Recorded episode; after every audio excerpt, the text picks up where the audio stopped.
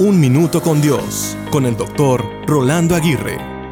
En este primer mes del año debemos meditar en los cambios que debemos hacer porque toda la vida es en sí un cambio. ¿Por qué hemos de temerle? Es más, algunos dicen que debemos obedecer la ley del cambio, porque es la ley más poderosa de la naturaleza. La verdad es que queramos o no, los cambios son inevitables. Hoy abracemos los nuevos cambios que Dios quiere realizar en nosotros. En lugar de resistirnos al proceso, confiemos en su plan perfecto para nuestras vidas. Por lo tanto, que nuestra respuesta sea la obediencia y la disposición para ser moldeados por su mano amorosa. Dios no solo perdona nuestros pecados, sino que también nos capacita para cambiar y crecer en Él.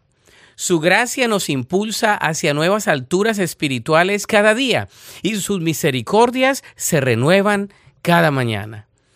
Que este día esté marcado por la conciencia de los nuevos cambios que Dios operará en nosotros.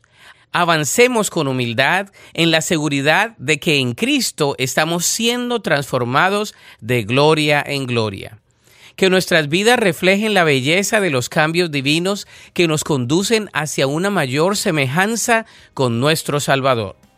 La Biblia dice en 2 Corintios 5:17, de modo que si alguno está en Cristo, nueva criatura es. Las cosas viejas pasaron, he aquí todas son hechas nuevas.